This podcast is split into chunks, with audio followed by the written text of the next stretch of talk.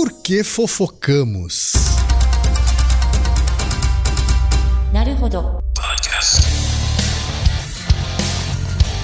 Bem-vindo ao Naruhodô, podcast para quem tem fome de aprender. Eu sou Ken Fujioka. Eu sou Altair de Souza. E hoje é dia de quê? Fúteis e úteis. Você quer apoiar a ciência? Quer apoiar o pensamento científico? Quer ajudar o Naruhodô a se manter no ar? Ouvir os episódios e espalhar a palavra já é um grande passo. Mas existe um outro jeito: apoiar o Naruhodô a partir de 15 reais por mês. Quem possibilita isso é a Aurelo, a plataforma de apoio a criadores de conteúdo mais legal do Brasil. E em junho, a Aurelo preparou uma promoção especial para novas apoiadoras e novos apoiadores. Quem iniciar o apoio entre 1 e 30 de junho vai receber de volta a primeira parcela. É isso mesmo. A Aurelo vai bancar a primeira mensalidade, estornando o valor contribuído. É bacana para o Naruhodô e é bacana para você. E você sabe, só quem apoia pela Aurelo tem acesso a conteúdos exclusivos, conteúdos antecipados, vantagens especiais e acesso ao grupo fechado no Telegram. Então vem pro Aurelo você também. bit.ly barra naruhodô traço no traço. E chegamos ao momento Alura, querido ouvinte, querido ouvinte. Você quer dar um verdadeiro mergulho no mundo da tecnologia? Migrar para uma nova carreira? Aprofundar-se nessa carreira? Então assine Alura agora mesmo. Você vai estudar, praticar, discutir e se aprofundar em uma plataforma que respira tecnologia. Na Alura, você terá acesso completo ao conhecimento, onde e quando você quiser, com novos cursos todas as semanas. E ainda tem vantagem: ouvinte Naruhodô tem desconto especial. Mas para isso é preciso acessar a seguinte URL, anota aí, alura.com.br barra promoção barra Naruhodô. Nesse endereço, além do desconto especial, você vai conhecer histórias reais de transformação de pessoas que estudaram na Alura. Então, repetindo, acesse alura.com.br barra promoção barra Naruhodô.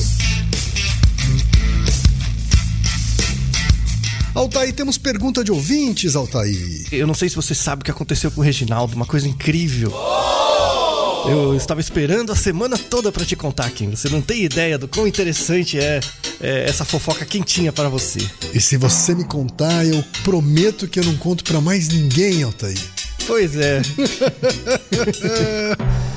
Altair, a pergunta do primeiro ouvinte relacionada ao tema de hoje veio do Andrew Almeida Farias, que é de Ubatuba, São Paulo. E ele começa rasgando elogios aqui em Altair. Primeiramente, gostaria de começar pelo cortejo como uma forma de agradecimento a este programa maravilhoso que nos proporciona episódios magníficos toda semana. Eu gostaria de agradecer ao Ken por exercer um papel fundamental nos programas que não é só representar nós, o público leigo, como também manter de forma excepcional a naturalidade e a fluidez do episódio, deixando ele quase uma conversa leve e divertida que sempre são os episódios do Naruhodô. E todo mundo fala o quão genial inteligente o Altair é, mas na verdade é que ele deve ser um puta cara gente boa. Ele tá querendo dizer que pessoas inteligentes não são gente boa? É. Tem um fundinho de verdade nisso. Não é? É. Não tá errado, não tá. E é claro que não poderia esquecer do Reginaldo, o terceiro membro invisível do Narodô, aquele que exalta todas as qualidades mencionadas e mais um pouco. Meus muitíssimos obrigado, Reginaldo. Ai, Reginaldo, você é tão bom pra mim.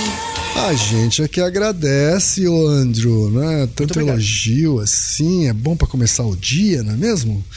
Agora, sobre a pergunta, ela é muito simples. E é isso que faz ela muito foda.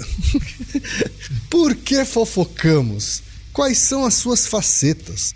Uma pessoa julga as decisões e acontecimentos da vida de uma outra e isso pode ser visto de uma forma negativa.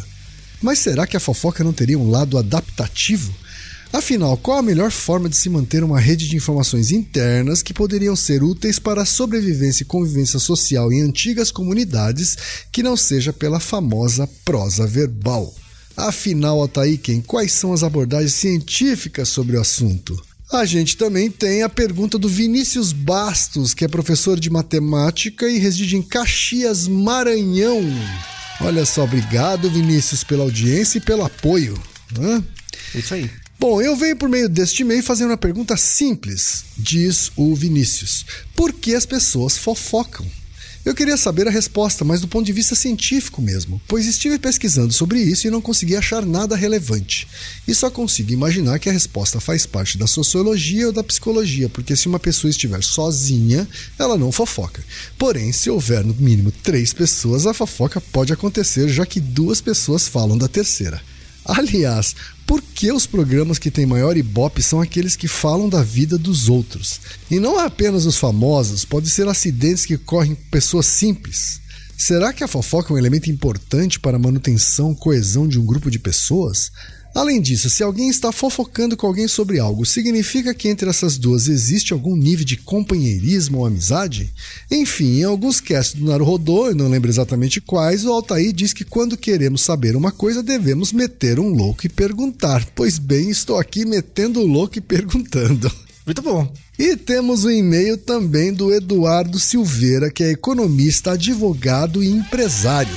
Ele diz o seguinte: simplesmente acho o Naruhodô o melhor podcast que temos no Brasil. Não é tietagem, é realidade. Trabalho bem feito tem de ser reconhecido. É o motor dos bons profissionais. Obrigado, Eduardo. Obrigado. E aí ele diz o seguinte: trabalhei no mercado financeiro por muito tempo e no ambiente das mesas de operações havia uma frase quando queríamos descrever algo que se alastrava muito rápido. Mais rápido que notícia ruim. Outro dia estava pensando em por que o ser humano gosta tanto de fofoca e acho que as duas coisas se relacionam. Seria interessante ver vocês explorarem essa faceta tão cara de 99,9% das pessoas. Altair, o que é que a ciência tem a dizer sobre a fofoca, Altair? Muita coisa. Mas Olha muito lá. mesmo. Muito. Temos várias referências.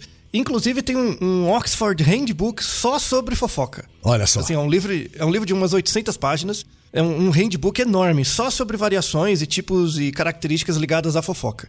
Ok, você gosta de fofoca? Olha, Altair, eu não sei se eu gosto de fofoca, mas eu, eu admito que falar de outras pessoas acaba sendo meio que um tema aleatório sempre nas conversas, sabe? Hum, é uma coisa que une as pessoas, né? É verdade. Não necessariamente falar mal das pessoas, né? Mas só comentar. É, mas falar da vida de outras pessoas, né? Isso. É, acaba sendo um, um bom, uma boa cola social. Assim, Sim. uma, um, eu viro um motivo. Do mesmo jeito que falar do tempo, né? É que falar, ah, hoje tá quente, hoje tá frio, acaba rápido, né? Aí Verdade. você tem que, você tem que criar um pouco mais de, de estofo pra manter contato com as pessoas e a fofoca é um meio pra isso. Pra começar, de fato, tem muita coisa.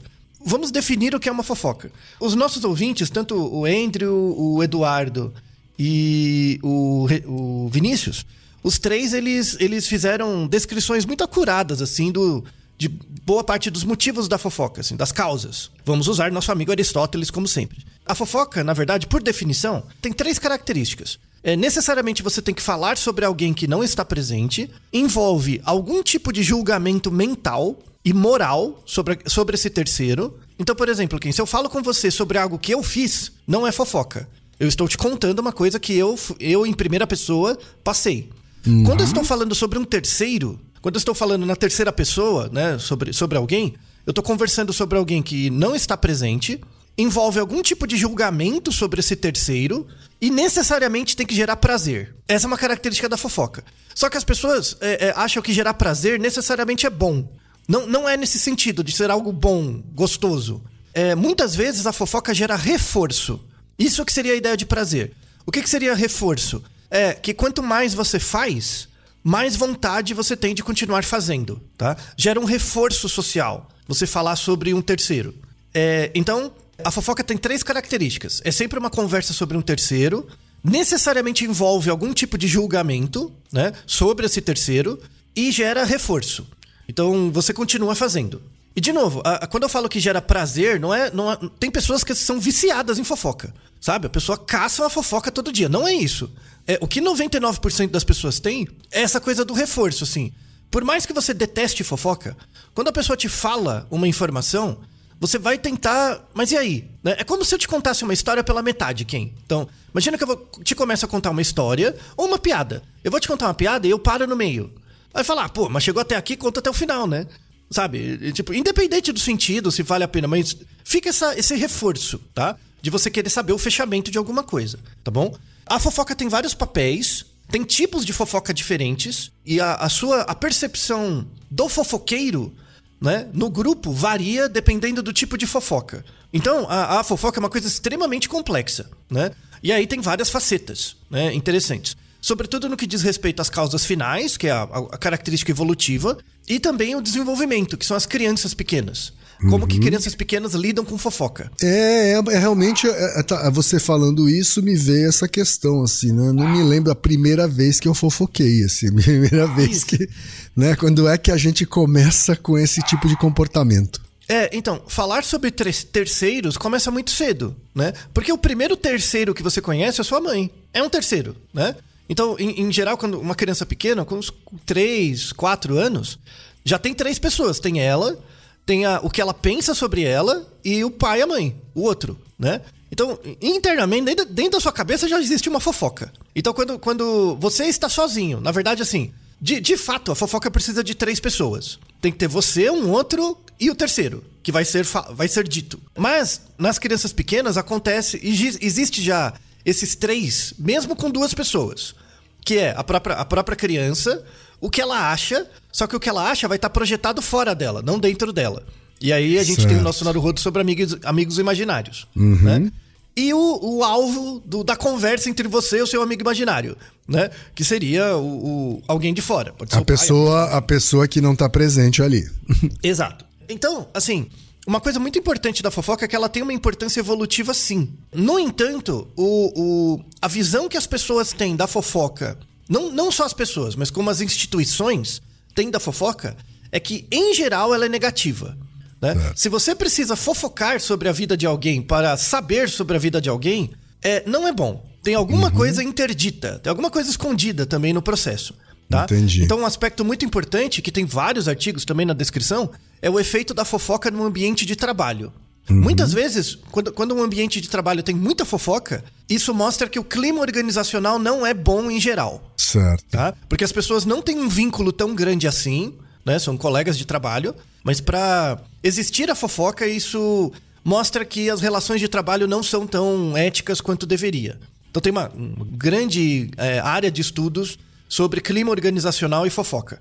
Mas falando do, do, das origens, né, dos condicionantes. Em geral, na história, apesar de ter uma, um motivo evolutivo forte, a fofoca pelas religiões sempre foi vista como algo negativo. Uhum. Religião não gosta de fofoca, não, né? Em geral. Inclusive, assim, é, é, no, na, na Torá, na Bíblia judaica, a fofoca era condenada. No, no islamismo também a fofoca é condenada e, e como pecado, né? Vista como pecado no islamismo. Né? Inclusive, no, no, na Torá, eles fazem uma associação muito interessante, assim. Que você fofocar sobre a vida de alguém, por que, que é pecado? Você ficar falando da vida dos outros. Quando a fofoca é negativa, o que, que é pecado? Uhum. Né? Tem os tipos de fofoca. Quando você falar mal de alguém pelas costas, você machuca, machuca os outros sem direito de defesa. Sim. Porque você tá falando sobre um terceiro e a pessoa não sabe. E aí eles fazem uma associação muito interessante, né? Que assim, é como se, se uma, uma pessoa que você não gosta está comendo a carne do seu irmão morto. Nossa. É uma associação meio esquisita, né? Mas faz sentido, porque se, você, se o seu irmão está morto e tem alguém comendo a carne dele, isso quer dizer que nem ele pode evitar, porque ele Sim. morreu, uhum. sabe? Ele não pode uhum. se defender. Então, quando você fala de um terceiro, é como se você estivesse comendo a carne da pessoa morta, porque ela não pode se defender daquilo. É uma analogia estranha, mas é interessante. Uhum. Né? É, é, um ataque ao corpo do outro mesmo. É, uma, é, um, é um vilipêndio. É um vilipêndio à reputação do outro, sem que ele tenha direito de defesa. É muito interessante, né, a, a lógica. Né? Uhum. Se você pegar a, a, Bíblia, tem várias referências falando mal de fofoqueiros. Então, pegando um, um, um exemplo, é o livro de Tiago, né, capítulo 1, versículo 26. Se alguém se abre aspas, se alguém se considera religioso, mas não refreia a sua língua, engana-se a si mesmo. Sua religião não tem valor algum, né? Então, um exemplo, né? Tem vários exemplos contra a fofoca, né? Uhum. Que, em geral, ela é vista como algo negativo, porque a, a fofoca, como um dos nossos ouvintes disse, a fofoca que espalha rápido é a fofoca ruim. Que é Sim. é quando você fala mal de um terceiro, ou você quer só discutir a vida do terceiro de forma é, negativa, mesmo quando você não se importa com ele. Uhum. E aí a gente entra numa, numa questão interessante que é assim, tudo bem, Então, é falar sobre um terceiro, envolve algum tipo de julgamento moral sobre essa pessoa, que é esse terceiro. Essa pessoa não pode se defender e, em geral, gera um reforço. As pessoas que fazem isso tendem a continuar fazendo. Mas por que, que isso aconteceu? Então, assim, tem, inclusive, tem estudos da neurociência mesmo da fofoca. Quais áreas cerebrais eh, estão envolvidas quando você está falando sobre um terceiro? E, e são basicamente, assim, eh, três regiões do cérebro, né? Tem uma região ligada ao sistema de recompensa. Então, quando eu falo com você sobre um terceiro, isso cria um vínculo entre a gente, porque nós dois conhecemos o terceiro. Eu não vou te falar sobre um terceiro que você não conhece, porque não te interessa. Mas se eu falo sobre um terceiro que nós dois conhecemos, gera um feedback em você. Ah, é verdade. Pode ser um amigo nosso, uma amiga, mas pode ser, por exemplo, um ator de cinema. Tanto faz. Tá. Né? Quando eu falo sobre alguém que você também conhece, cria um vínculo entre a gente e isso me reforça. E aí tá a primeira explicação de por que é que as pessoas se importam tanto ou gostam de fofocar sobre a vida de celebridades, né? Porque elas são provavelmente conhecidas das pessoas, dos interlocutores daquela conversa. Isso, por muitas pessoas, né? Aham. É, então tem, tem essa coisa do sistema de recompensa, mas o, o- a recompensa mental, a recompensa cerebral que você tem, não é por falar do terceiro.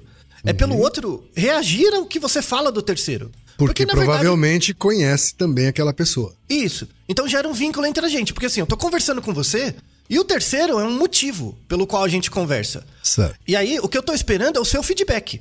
Se eu percebo que você tá gostando da conversa, a gente tá interagindo, isso me reforça. Quer dizer, o tema, o tema da conversa, ao invés de ser um conceito, uma ideia, uma, é, é alguém. É alguém. Isso, isso. E isso é muito importante da fofoca do ponto de vista social. Assim, quando você tá falando sobre um terceiro, principalmente se é um- uma celebridade, no fundo, ninguém se importa, né? Se eu estou falando com você sobre um, sei lá, um jogador de futebol, no fundo, a gente só tá conversando. Nem eu, nem você se importa com o jogador de futebol. Mesmo que você seja fã do jogador de futebol, sabe? Ou do cantor, ou do ator, ou do que quer que seja. Mesmo que você seja fã. Por quê? Porque você não conhece esse terceiro. E mesmo se for um colega seu de trabalho ou um parente seu, que você está fazendo fofoca, o objetivo não é necessariamente julgar essa terceira pessoa, mas sim manter a relação entre a gente, Certo. entre eu e você, tá? Então, uma coisa importante pra quem gosta dessa, eu, assim, eu- eu- aí eu sou obrigado, essa desgraça de, de comportamento modelado por causa final, que é a fofoca, é que no fundo quem fofoca não se importa com o terceiro. No, no fundo não se importa, só quer manter o contato. E de novo, como você bem comentou, podia- as pessoas podiam falar sobre astronomia, podiam falar sobre o tema do Naruhodo, podiam falar sobre um artigo, podia. Mas como não lê, não estuda, prefere ficar falando da vida dos outros porque é mais fácil. Prefere confabular sobre a vida de um terceiro. Mas tudo bem, né? Fazer o quê? Então tem esse aspecto. E aí a gente entra no, tem um detalhe importante que é o seguinte: quando, quando é ator de cinema, sei lá, alguém super famoso, em geral as pessoas têm assessoria de imprensa, né? E a pessoa, é tanta gente falando sobre você que você nem liga, você tá em outra, outra coisa. Pega alguém bem famoso mesmo. Mas é, se você pensar, hoje em dia se popularizou o conceito de gente famosa, se tornou mais popular. Então hoje você tem a figura do influencer, que é uma pessoa muito influente para grupos menores de pessoas, relativamente. Né? Pode ser um milhão, mas é bem menos do que um jogador de futebol famoso, por exemplo. Aí o que, que acontece? Esse esquema da, do seu, entre aspas, dos seus seguidores ficarem falando sobre você gera muito dano à saúde mental do influencer. Essa- esse trabalho, esse trabalho de influencer, é, é- é um trabalho muito insalubre. Por quê? Porque se eu sigo você na rede social, né? Eu sigo você, quem? Eu quero saber de você as suas notícias em primeira mão. Eu quero saber sobre você em primeira mão. Por isso que eu te sigo. Pra ter a informação acurada. Mas eu quero discutir sobre a informação com um terceiro.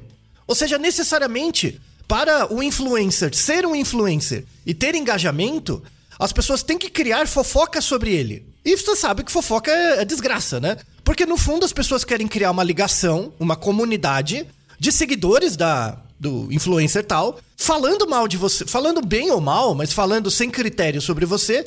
No fundo, nenhuma dessas pessoas se importa com você. Então, a partir do momento que os seus seguidores começam a interagir entre eles e eles criam uma comunidade, o que importam são eles. Você é só um motivo. Então, no fundo, no fundo mesmo, mesmo que você seja muito fã de um influencer, mesmo que você goste de um influencer, em geral você não conhece ele e no fundo você não se importa com ele. Isso, isso é algo bem importante. O que, se- o que importa é a sua, o seu grau, a sua hierarquia de interação com as outras pessoas do grupo. Certo. Falando de interação, em, em grupos sociais onde a fofoca é muito comum, você acaba criando um senso de hierarquia paralela da fofoca. Porque, por exemplo, se eu sei alguma coisa sobre a sua vida, quem e que ninguém sabe, eu tenho um certo poder dentro do grupo. Então imagina que você é o chefe de uma empresa e eu tenho uma informação sobre você. Eu, eu vi você fazendo alguma coisa, né? E estamos dentro da mesma empresa. E eu sou seu subordinado. Cria-se meio que um poder paralelo, né? Eu tenho o poder de uma informação que você não tem. Quando eu faço fofoca sobre isso, isso meio que me legitima. Quando a fofoca é acurada, isso meio que me legitima dentro do grupo. Então você tem é, é, a hierarquia formal dentro de uma instituição de trabalho. E você tem uma hierarquia paralela que são as fontes, os mais fofoqueiros, os fofoqueiros mais confiáveis. Não não confiável no sentido de ser uma pessoa confiável, mas cuja informação é mais confiável, o informante mais confiável. Esse conflito, muitas vezes, esse conflito de poder acaba com a saúde organizacional de muitas empresas. Muito. Agência é um lugar onde a fofoca impera. Impera. Porque, em geral, as relações de trabalho são uma droga, né? Porque não é clara as regras, é clara a hierarquia, mas não é clara a, a divisão de tarefas, e aí a fofoca impera. Por que, que fofoca faz muito mal para o ambiente de trabalho em geral? Porque você cria um senso de hierarquia paralela, né? E aí tem artigos que mostram isso, né? Que é extremamente ruim, né, para, para o ambiente organizacional. Quando o líder precisa de informação, ele recorre ao fofoqueiro. O fofoqueiro é a fonte de informação fidedigna sobre o grupo de trabalho. E não as reuniões, por exemplo, ou as conversas. né? As conversas oficiais. tem isso. É, é- sempre tem o rádio peão, sabe? Empresas em que o rádio peão é muito forte são empresas com péssimo clima organizacional. O turnover é enorme. A, a- quem, quem sofre muito, que é alvo de muita fofoca, acaba tendo comprometimento da saúde mental. É uma droga, tá? Não existe, no ambiente de trabalho, não existe contexto em que fofoca organizacional é uma coisa positiva. Não existe, tá? Exceto, exceto, e aí são, são situações bem pontuais, que é quando a gente chama de fofoca proativa ou fofoca pró-social, né? A fofoca pró-social é assim. Vamos imaginar quem, ó, tem, o Naruhodo é uma empresa, aí tem eu, eu, você e o Reginaldo, tá? Aí como o Reginaldo não está aqui, ele vai ouvir depois a gravação, então a gente vai falar, vai falar dele, tá? Então, ó, imagine que o Reginaldo, a gente, eu, eu, eu, você, a gente descobre por acaso, né? Eu descobri por acaso que o Reginaldo está passando por um problema pessoal. Eu descobri por acaso, né? Aí eu chego pra você, quem? Olha, o Reginaldo tá passando por um problema, a gente podia ajudar ele, né? Isso é a fofoca pró-social, né? Em que assim, a gente não fofoca, mas nesse momento eu falo de um, de um conhecido nosso, falo, a gente podia se organizar pra ajudar. E aí a gente se organiza e, e ajuda, né?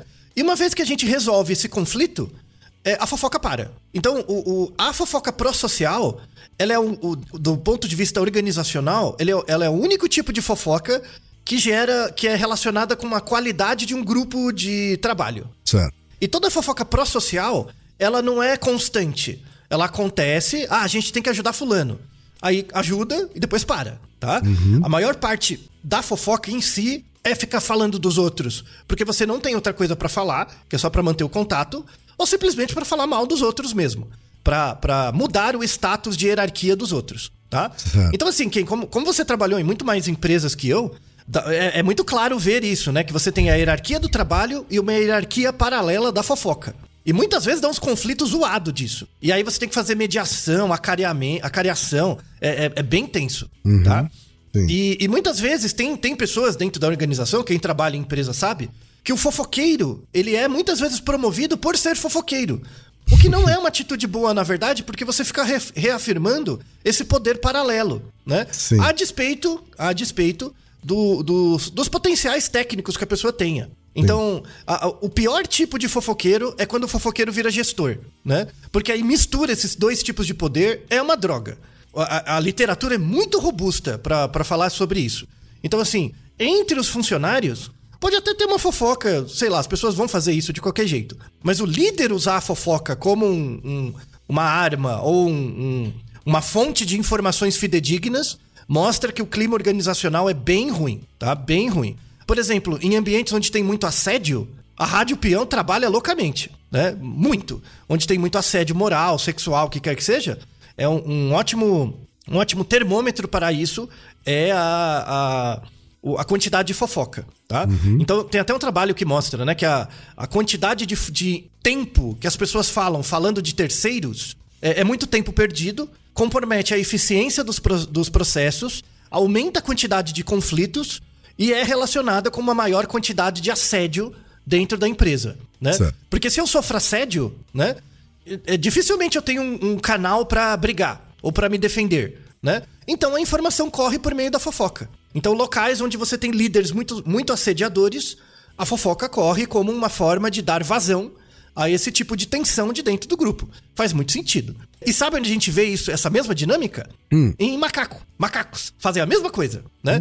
Então quem são os macacos mais, entre aspas, fofoqueiros? São os macacos que estão no nível hierárquico mais baixo. Certo. Como eles sofrem muita tensão dentro do grupo, dos, dos líderes, né? Seja porque vão ameaçar bater, roubar a comida, ele come por último e tal. Muitas vezes ele passa muito tempo interagindo com outros macacos, é, ao invés de buscar comida. É bem interessante. Então, a, a- como que acontece, né? A causa final, as causas evolutivas da fofoca. O, o autor que mai- melhor descreveu sobre isso é um artigo de 2004, né? Estamos deixando na descrição, que é o Robert Dunbar. Ele foi o primeiro, assim, assim, muita gente falou sobre isso já, mas ele foi o primeiro que propôs uma teoria bem razoavelmente convincente sobre a origem evolutiva da fofoca. Ele, ele dá tanto peso pra fofoca que ele coloca que a fofoca é a causa da existência da linguagem. A gente fala, a gente tem linguagem por causa da fofoca, né? Olha É só. um negócio formidável, assim, né? Aí, qual que é o mecanismo da coisa? Ele fala o seguinte, que a fofoca surgiu inicialmente como essa ideia do grooming social, né? Eu, eu coço, eu tiro os seus piolhos, você tira os meus. E isso é visto em muitos símios. Então, o, o- a hierarquia, quando você pega um grupo de macacos, por exemplo, o chimpanzé, é, é, todos os símios fazem isso, em geral, né? Quando você pega um grupo de macacos, o- os macacos que estão hierarquicamente são mais jovens ou, ou têm uma hierarquia mais baixa, é, eles tendem a passar a maior parte do tempo tirando piolho dos outros, interagindo com os outros. E aí, é, é, isso é interessante, porque assim, se você é hier- hierarquicamente superior a mim, você quem? É, e eu tiro os seus piolhos, você tem que tirar os meus. Mesmo você sendo hierarquicamente superior. Tem que ter a reciprocidade, tá? Certo. A- a- o que varia é o tempo. Eu passo mais tempo tirando o seu piolho do que você o meu. Mas necessariamente você tem que tirar. Também tem que ter essa, essa troca, essa reciprocidade. E aí, é, vários trabalhos etológicos, né, com grupos de chimpanzés, é, é, mostram que, assim, não é, todo, não é todo indivíduo que segue essa regra. Então, é, é- é- é observado, quando você observa há muito tempo, grupos de macacos fazendo grooming, e aí marca eles e tal, pra ver quem é quem. Tem aquele macaco safado, né? Que os outros fazem grooming nele, mas ele não faz em ninguém, sabe? O, o egoísta, né? Tem aquele. O, ego- o que não retribui, né? Tem o, o guloso. E aí, o que acontece? É, eu tenho que comunicar, por exemplo, se, se eu faço grooming em você e você não faz em ninguém, os outros têm que saber que você não faz em ninguém. Pra evitar você também. Ou seja, pra punir esse seu comportamento de não retribuição, pra que você não faça mais. Então, o, o- como é que você comunica isso no co- nos macacos? Como é que você comunica, ó, não coça as costas daquele ali não, porque aquele ali não, não faz de volta. Como, como que você faz? É, é, em macacos existe isso. Que é assim, é é uma estratégia bem, bem simples. O- o- os macacos que fazem muito, independente da hierarquia, os macacos, os macacos que fazem grooming e retribuem, é, é, todo mundo percebe. Quando, quando tem aquele que não faz, que não retribui, os outros continuam fazendo grooming nele. Tudo bem, menos tempo, mas continuam. Só que quando aparece um perigo no grupo, tipo apareceu um leão, apareceu um, um babuíno maior, né? Alguma coisa assim. Quando aparece um predador, ele é o último a ser avisado. Olha que desgraça. Não é que é sacanagem? Né? Sacanagem. Então, o- é, então. O, o macaco que tá ali como. é, que tá se sentindo pimpão. Ah, todo mundo tira o meu piolho, eu não tiro de ninguém. Ah. Quando aparece o perigo, ele é o último a ser avisado. E aí aumenta a chance de nhaque pegarem ele. Olha que interessante. né, Porque, o a, porque a, a natureza se vinga, né? Isso, é. Se vinga, antes que você perceba, ela tá puxando seu pé, né? Então, assim, é- é, veja que é, é muito reforçado em sociedades coletivas você cooperar, né? Isso é um indicador de cooperação, tá? Sim. E aí, o Dunbar descreve que a... Assim, você passar... Agora imagina que você mora num grupo de 20 macacos, Aí dá tempo de você comer todo dia, durante o dia e ainda tirar piolho, piolho dos outros. A alocação de tempo em entender como os outros estão funcionando dá certo. Quando você tem uns 20. Mas quando as comunidades começaram a aumentar de tamanho, imagina uma sociedade com 100 pessoas. Não dá tempo de você fazer grooming em todo mundo. Não tem como. Não dá tempo. Acabou o dia, você morre de fome. A hipótese do Dunbar é que é aí que a gente começou a desenvolver linguagem. Ao invés de eu tirar piolinhos de você, eu falo, eu falo para você. Olha, Claudirene, está vendo o que está acontecendo ali com outro macaco do outro lado, né? E tal. Então, ao invés de tirar piolho, eu converso com você, né? Eu emito Certo. sons, né? E os sons podem ser ouvidos por outros também. Ou seja, é, é- é um mecanismo muito mais eficiente, mais rápido, de transmitir informações sobre terceiros, né? E aí, para mostrar isso, ele fez, tem um, no artigo tem um gráfico em que ele mostra, ele faz uma correlação entre o tamanho do cérebro de diferentes símios e o número de elementos do grupo desses símios. E tem uma correlação positiva, né? E o ponto alto dessa correlação, o, o ponto que determina a correlação mais alta é os humanos. E aí ele cria, chama número de Dunbar, né? Um número mágico, que é 150. 150 é o número de pessoas que um humano, em média, consegue manter na cabeça, assim, tem um mínimo de conhecimento sobre. 150 pessoas. Certo. Seria a sua, primeiro, a sua primeira camada de rede social, vamos dizer assim. E, é, é, na verdade, a camada máxima. Seriam todas as camadas possíveis. ah, essa já é, a, já é a máxima, então. Já é o máximo. Já é o máximo. Aham. Não, não em redes sociais. Imagina no, no mundo real, né? Durante a sua vida, de pessoas que você conhece, você vai ter, assim, na sua memória, um contato mínimo de umas 150, Tá. sabe? E, e- e se você parar pra pensar e anotar num papel, é bem factível. Você conseguir as 150. Porque pega seus parentes, uns amigos. Falar, a- aí você vai conversar, por exemplo, com a sua mãe. O que aconteceu com o tio fulano? É uma outra pessoa também, né? Então, Aham. dá uma 150 fácil, né? Tá. Só que assim, se você parar pra pensar, né? 150 pessoas e, e boa parte dessas 150 se conhecem também. Então, assim, eu tenho que saber sobre você, eu tenho que saber sobre o terceiro, eu tenho que saber sobre um quarto. E eu tenho que saber sobre o que o terceiro acha do quarto, né? Então, quando você vai pensar em conexões, são milhares de conexões. Milhares, né? Sim. E aí, essa é a hipótese do, do Dunbar, porque o nosso cérebro cresceu, né? Uma das pressões seletivas para você ter um cérebro maior é para você alocar informação sobre relacionamento de vários níveis de pessoas que você conhece. Porque é importante saber sobre o que o, o terceiro sabe sobre o quarto, né? Não é nem sobre o que você acha do terceiro, é o que o terceiro, que não está presente, acha de um quarto que não está presente também. É muita engenharia social. Muita Sim. engenharia social, né? E aí ele dá mais argumentos. Ele fala assim que a... Por que, que isso é relacionado com o surgimento da linguagem? Por que, que a linguagem é tão complexa? O Dunbar defende que é por causa da fofoca, né? Por quê? Porque, assim, quando eu quero comunicar com você onde tem comida, né? Eu falo, comida ali, e aponto. Sim. Mesmo verbalmente, quando eu falo ali, comida, né? Você não precisa de, por exemplo, flexão verbal, né? E, e- e se você pensar o surgimento das línguas, né? A- a- as línguas surgiram há milhares de anos, né? Tem línguas que já são muito ricas do ponto de vista da gramática, que tem milhares de anos. Pega o grego, pega, né? é, é, línguas eslavas, assim, que tem, que tem muitas, muitos tempos verbais, né? Então, quando você pega uma língua que tem muitos tempos verbais, presente, passado, é, é, futuro, presente do pretérito, o quase futuro, sabe? Quando tem muitas declinações, Sim. pra que, que precisa de tanta declinação pra achar onde tem comida, gente? Não precisa, Não, não tá precisa dessa sofisticação linguística, né? Não precisa, né? Então, quando você vai comunicar um perigo, ou comida, ou arrumar um parceiro, você não precisa de muitos usos da língua. Mas agora, pra falar do Augusto Renato, do 302, né? Que está saindo com o, o Ricardo Alexandre, do 173, né?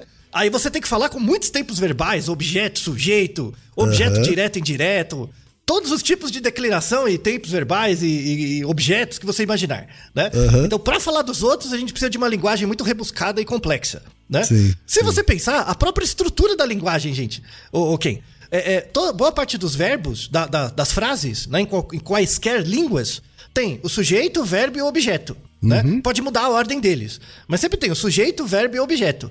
Se você pensar sujeito, verbo e objeto é quem fez o que pra quem. Você sempre tá falando de um outro, né? Então todas as estruturas linguísticas é pra falar sobre os outros, é uma fofoca, é uma desgraça, né? Não dá pra viver em paz, né? Desde a origem da evolução da espécie. Veja que é uma teoria bem sedutora, essa teoria do Dunbar, né? Tem boas evidências, mas ao mesmo tempo a teoria do Dunbar tem críticas. Uma crítica forte à teoria do Dunbar, não, não, não, não está em aberto isso, não está fechado isso, está em aberto. Que assim, qual que é o mecanismo que fez sair do grooming pra palavra, né? Porque o grooming tem um papel também de saúde dos indivíduos. Co- Como que teve essa passagem? Isso o Dunbar não consegue explicar. Então, ainda tem muita teoria ainda para descrever sobre isso, mas é uma teoria bem robusta e, e, e sedutora nesse sentido. Aí, eh, falando um pouco agora sobre a fofoca em crianças pequenas. Com certeza você não lembra a primeira vez que você fofocou, porque na verdade a primeira vez que você fofocou, você não, não produziu uma fofoca. Na verdade, você ouviu uma fofoca, tá? As crianças pequenas, elas aprendem muitas coisas eh, sobre o grupo através da fofoca, né? Pensa uma criança de uns 3, 4 anos. Adulto é um bicho besta para um cacete, né? Porque o adulto tá falando com outro adulto e acha que a criança não vai entender. Mentira! Ela até- a pessoa até sabe, mas ela não se importa se a criança vai entender ou não. Porque ela quer fazer a fofoca pra ter o reforço. Então quando você tá fazendo, conversando com alguém, né? E a criança ouve, ela pergunta, mas quem é? Como assim? O que aconteceu? A criança tem esse interesse em saber. Mas não é nem pelo outro, né? É só pra entender o que tá acontecendo. Só pra entender a relação entre sujeito, verbo e objeto. Então as crianças pequenas, elas são muito interessadas no grupo, né? Muito, muito interessadas nos outros. Então, do mesmo jeito que a criança quer saber sobre um super-herói, qual a história dele, quer saber também a- o caos da família do tio Cláudio, né? Também, tá? Então pra ela é a mesma coisa. Então a, a fofoca acontece muito cedo nas crianças. No entanto, as crianças demoram muito para, é, é, do ponto de vista do desenvolvimento, elas demoram muito para produzir fofoca, tá? E aí vem um recado muito importante. Tem um artigo, 2022, um, um de 2021 e um de 2022, sensacionais, sobre, é uma revisão, né? Sobre o desenvolvimento da fofoca em crianças pequenas. É, é- é fantástico. Assim, por quê? Tem várias coisas interessantes, assim, de como a criança usa essa informação do terceiro. Crianças, por exemplo, fizeram um experimento fantástico, que era assim: você coloca dois bonequinhos, e aí você apresenta pra criança pequena uma história desses dois bonequinhos. E aí você muda o tipo de história e vê a reação da criança. Então, no, no, no primeiro caso, um bonequinho é inimigo do outro, né? Então um bonequinho fala do outro pelas costas, né? Ah, o João viu a Maria jogando futebol e, a- e o João acha que a Maria joga futebol mal. Sabe, alguma coisa assim, fala pelas costas. Um outro contexto da história, para um outro grupo de crianças, são amigos, né? Um é amigo do outro, tá? E num outro contexto eles são neutros, eles não se conhecem. Certo. Mas sempre tem uma coisa de falar pro terceiro. Então tem os dois bonequinhos e a criança. A criança é o terceiro. Então um bonequinho vem e fala pra criança uma coisa sobre o outro boneco. E aí você estuda a reação da criança, tá? O que acontece é que assim, quando é, é, a criança ela tem, ela chama viés de coalizão. Quando ela é, quando ela vê que os personagens são amigos, né?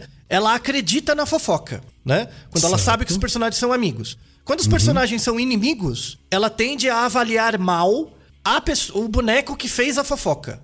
Então, o fofoqueiro, quando ela sabe que o fofoqueiro é inimigo do outro, ele avalia mal o fofoqueiro. Quando o fofoqueiro é amigo do, do outro bonequinho, ela não avalia mal. Então, isso é bem interessante. A, a- a criança consegue, desde muito cedo, quando eu tô falando cedo, é quatro anos. É muito cedo. Ela já consegue perceber a intenção do fofoqueiro, né? A intenção do fofoqueiro se. é, é, a criança já consegue deliberar o, o qual o grau de contato entre o fofoqueiro e o terceiro que está sendo falado, né? Quando esse contato é pro- positivo, né? A criança tende a dar ouvidos para fofoca e entender isso como um aviso, né? Quando a interação é negativa entre o fofoqueiro e o terceiro, a pessoa tende a, a criança tende a desacreditar o fofoqueiro. Isso é muito complexo para uma criança de 3 anos. Verdade. Pense, né? É, convenhamos, tá? Então, assim, é, é, co- começa cedo, tá? Começa cedo. E aí tem uma coisa muito importante que acontece aos 5 anos, né? Tem, assim, tem... Aos 5 anos, a gente tem um negócio que chama fofoca pró-social, que é o que eu comentei antes. Que é uma fofoca pra ajudar o outro, tá? Então, olha, quem nosso amigo tá passando por uma dificuldade, vamos ajudar ele? A partir de 5 anos, as crianças percebem a fofoca pró-social, né? E elas gostam muito. A fofoca pró-social é uma coisa que realmente engaja elas. Vamos nos juntar para ajudar o fulano. Inclusive, você, você fazer uma fofoca para ajudar alguém aumenta o senso de amizade com a criança, né? Então, se você quer, se você quer, por exemplo, ficar mais amigo de uma criança, você conta uma coisa sobre um terceiro para ajudá-lo, para ajudá-lo. E, e isso é um jeito de criar vínculo com criança, né? É muito interessante, é uma dica muito boa. Então, para quem é pai e mãe, por exemplo, uma dica muito legal é você, tipo, falar com seu filho ou filha sobre um terceiro, mas do ponto de vista de ajudar. Tipo, olha, tal pessoa tá passando por uma dificuldade, fiquei sabendo, vamos ajudar? Isso cria um vínculo muito legal com a criança, né? A criança percebe que você só fala sobre um terceiro quando é para ajudar, né? Ela reproduz esse ato depois. É muito positivo. E tem uma coisa negativa que muito pai e mãe faz, muito, que é completamente errado, tem que tomar uma surra. Tem que pegar o livro do Piaget e quebrar a cabeça da pessoa que faz uma, uma merda dessa, tá? Que é o seguinte, é um artigo também muito robusto, mostrando que aos 8 anos, começa de 7, 8 anos, é, a criança usa contar segredos como uma, uma moeda para aferir as pessoas o quanto ela gosta delas. Então, por exemplo, quem imagina que a gente, a gente é criança, tem 7, 8 anos, e eu conto pra você, pode ser uma bobagem, pode ser onde eu escondo o meu carrinho, tá bom? É uma coisa bem besta. Mas eu conto só pra você. Isso é um sinal de. É como se eu te desse um presente. Sabe? É um- é sinal de que só você sabe uma coisa que eu sei também. Isso é um, é um tipo de consideração. Muitas crianças pequenas fazem isso com os pais, com o pai e com a mãe, né? Fala dessas coisas, né? Coisas que são particulares pra ela, porque considera o pai e a mãe muito alto na sua cadeia hierárquica de afetos. Aí o que acontece com o desgraçado, a desgraçada, né? Cinco minutos depois, na conversa entre pai e mãe lá do grupo do WhatsApp, do futebol, sei lá, tá? Aparece o pai e a mãe falando exatamente o que a criança falou pra ela, em tom jocoso, contando pra todo mundo. Se eu vejo um negócio desse, tem que sair e dar um safanão no desgraçado do pai e da mãe. Porque não entende um puto de psicologia do desenvolvimento e ainda é, é, resolve ter filho. Isso faz muito mal pra criança pequena. Muito mal. Você fofocar com os outros sobre algo que a criança te conta faz mal. É, porque é, existe o quê? Uma quebra de, de um elo de confiança, assim? Isso, isso, porque, porque quando eu tô te contando uma coisa é, é, que é pessoal, minha, eu tô te contando em primeira pessoa, né? Eu passei por isso, eu sinto isso, né? É, em primeira pessoa. Você vai conversar com um terceiro em terceira pessoa, me julgando. Lembra a característica da fofoca? É sempre um julgamento moral. Então, desde pequeno, desde os 7, 6, 7 anos, a criança vai se sentir julgada por um terceiro que muitas vezes ela nem conhece ou não tem afeto por esse terceiro. É zoado. Zoado. Se você é pai e mãe e gosta de fazer fofoca de criança, deixa de ser idiota. Sabe? Isso realmente faz mal, é zoado. Então, esses artigos são bem robustos, assim. Então, o, o, o segredo. Para crianças a partir de 6 anos, manter segredo, mesmo sobre coisas pequenas, é sinal de amizade. Tá? É, é- é uma coisa que cria o primeiro senso de amizade. Você só vai falar sobre um terceiro quando for algo importante. Quando é algo realmente pró-social. Né? Certo. E aí mostra, é, aí uma teoria bem interessante, que é o paper de 2022, né? Esse paper de 2022 da Nature é bem interessante porque ele desmente, ele reproduz e, e modifica é, achados que tinham em trabalhos anteriores, né? Se sabia, né, por muito tempo, que a fofoca é um jeito de criar coesão social, né? Então, se a gente não tem assunto pra conversar, pelo menos a gente fala dos outros que é pra manter o nosso contato. Eu e você. Então, no fundo, nem, nem eu nem, se você, nem você se importa com os outros. A gente se importa um com o outro. A gente usa os outros como motivo. Tudo bem? Isso tem que ficar claro. A não ser que seja uma fofoca pró-social. Isso, isso. É, exato que é 5% dos casos, tá? Então, é, é, é, em geral, pra manter a nossa cola social, quando a gente não tem assuntos em comum, é ficar falando dos outros mesmo. Pensa, por exemplo, quem? Se você encontra um colega seu do colégio, né? Um colega seu do, do- da federal, que você não vê há, há, há 10 anos, né? Às vezes não tem assunto. Aí o que, que você vai ficar falando? Ou ficar reproduzindo as histórias que vocês vivenciaram, que muitas vezes são fofocas de terceiros, ou ficar falando dos outros mesmo, pra ter uma cola. Então acontece, todo mundo usa, é, é normal isso. Então esse artigo de 2022 ele fala, né, que apesar da a, a expectativa, né, de que fofoca gera coesão social, esse artigo de 2022 foi o primeiro que mostrou que existe uma diferença muito clara entre a fofoca pró-social e a não pró-social, né? A fofoca pró-social é a que desenvolve é, coalizão de médio e longo prazo. Então, assim, tô, eu tô só conversando com você porque a gente tá na fila do banco e a gente não se conhece, tudo bem. É aquele contato ali vai embora, né? Que é tipo a conversa de futebol, que é qualquer coisa assim, né? Mas é, no longo prazo, no longo prazo, se a gente, por exemplo, a gente trabalha junto e, e reiteradamente o nosso tema de conversa é fofoca, né? Dificilmente a gente cria um vínculo duradouro. Tem que ter outra coisa. Tem que ter uma outra coisa que nos une, algum significado real que nos une, para além de ficar só fofocando, tá? É, é, esse artigo mostra muito bem isso. E ele mostra que a única coisa que gera co coalizão de longo prazo é a fofoca pró-social, né? Que é para ajudar os outros, para informar, enfim, né? É, é- ela é importante. Por exemplo, você deve ter pensado isso na sua vida profissional, que você trabalhava numa empresa e às vezes você tinha um amigo da empresa que era realmente amigo, ia na sua casa, você ia na casa da pessoa, porque as informações que vocês trocavam dentro da empresa eram muito úteis. Eram informações úteis. Então fazia sentido. E criava-se um vínculo, né? Aí quando você sai da empresa e a pessoa também, tipo, perde o contato. Por quê? Porque a cola que vocês tinham era uma cola contextual. Fazia muito sentido para aquele momento, né? Quando você muda de empresa ou a outra pessoa muda, ou você ressignifica a amizade criando uma nova cola por meio de um outro motivo, né? Ou simplesmente o contato se perde, fica só a memória. É bem interessante, né? Esse, esse papel, né? Sim, sem dúvida. É, é muito interessante.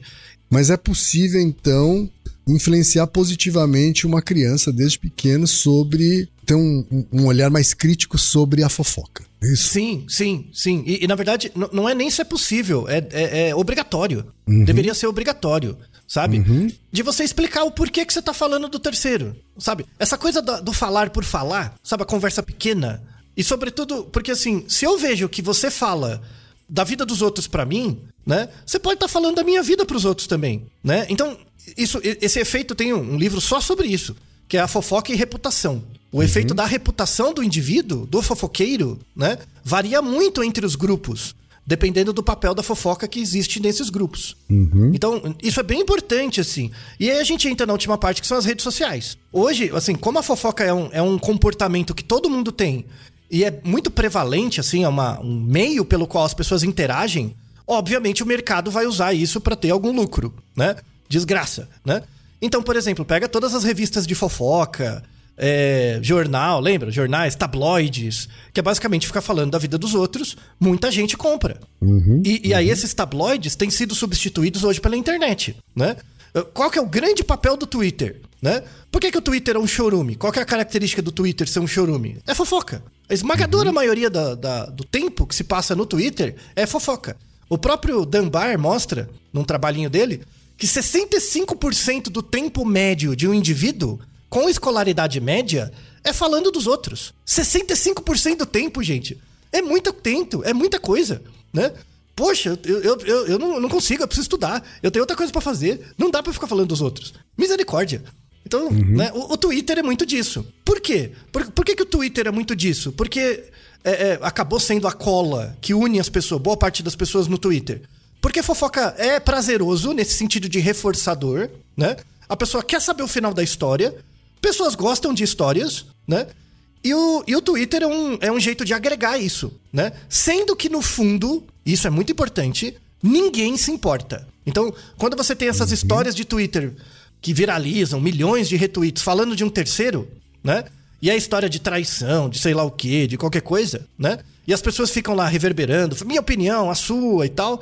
A gente tem o Naruhodo 321 sobre debate virtual, que não serve pra nada, em média, mas é um meio das pessoas entrarem em contato, né? Então, assim, o, o que tem que ficar bem claro na cabeça das pessoas é que, em geral, quando a fofoca não é pró-social, né? Pró-social é outra coisa. Quando ela não é, em geral, ninguém se importa com o terceiro que está sendo falado. Ninguém se importa. Tá? É só pra manter o grude, né? E, e como que eu faço pra ter muitos seguidores? Porque o meu objetivo é ter muitos seguidores. É começar a iniciar fofoca entre as pessoas. No começo sobre mim, né? E isso vai acabar com a minha saúde mental. Por quê? Porque cada um cria a sua fique, né? Então, o, o- em geral, coisas que promovem fofoca, caos de vida, tem muito sucesso, né? Porque as pessoas gostam disso. Mas tem um lado muito negativo que é o alvo, né? Se sente muitas vezes muito atacado e, e na maior parte das vezes é por pessoas que não se importam com ele, tá? Então tem esse lado muito negativo da fofoca em ambientes muito grandes, onde a maior parte das pessoas é desconhecida. Isso tem que ser de alguma forma minimizado, porque afeta a saúde mental de muitas pessoas e as pessoas têm que estar cônscias sobre isso. Então, espero que vocês tenham aproveitado esse episódio tanto quanto eu, espero que Ken também tenha aproveitado a contento e que os nossos ouvintes estejam satisfeitos com as respostas. E recomendo fortemente as, as referências. Estão, esse episódio em, particular, as referências estão imperdíveis, né? E não fofoquei. É, sim, porque eu sei que todos nós acabamos sendo formados né, nessa, nessa competência da fofoca, mas é importante a gente sempre ter um senso crítico em relação a isso, né, uma alta crítica e concentrar nas suas fofocas naquelas pró-sociais, certo, Altair? Isso, o foco, o foco de uma sociedade saudável são as fofocas para ajudar os outros, né? É, é, só falar da vida dos outros, ah, gente, descobre um hobby em comum, né? Fica falando de série, de qualquer outra coisa e, e evita falar da vida dos outros, porque muitas vezes é, a gente não vive o que o outro vive, né? E, e aí, pra, como complemento dessa parte final, tem o nosso Naruhodo sobre síndrome do impostor, né? Que quando eu falo as coisas para vocês, vocês não percebem a angústia que eu sinto ao falar. Vocês só per- percebem o que eu falo, né? A fofoca tem esse lado negativo, assim. Tem, tem até um, um filósofo que compara. Ela, esse filósofo acha a fofoca o pior dos pecados, né? Ele acha pior do que a chantagem. Porque pelo seguinte, quando eu te chantageio, né? Eu falo, se você não me pagar, eu vou divulgar a informação sua Sim. pelo menos você tem a chance de se defender, que é me pagar, Pra eu não divulgar, né? Na fofoca você não tem nem essa possibilidade. Você é exposto o tempo inteiro, ou seja, quer dizer que você não vale nada, você não vale nem o valor da chantagem, né? Então, é uma reflexão interessante pra vocês guardarem. É isso aí. E Naru rodou, ilustríssimo ouvinte. E você já sabe, aqui no Naru Rodô, quem faz a pauta é você. Você tem alguma pergunta pra gente ou quer comentar algum episódio? Escreva para nós. podcast@naruhodô.com.br. Repetindo? podcast@naruhodô.com.br. E lembre-se, mande nome completo, idade, profissão e a cidade de onde você está falando. É isso aí.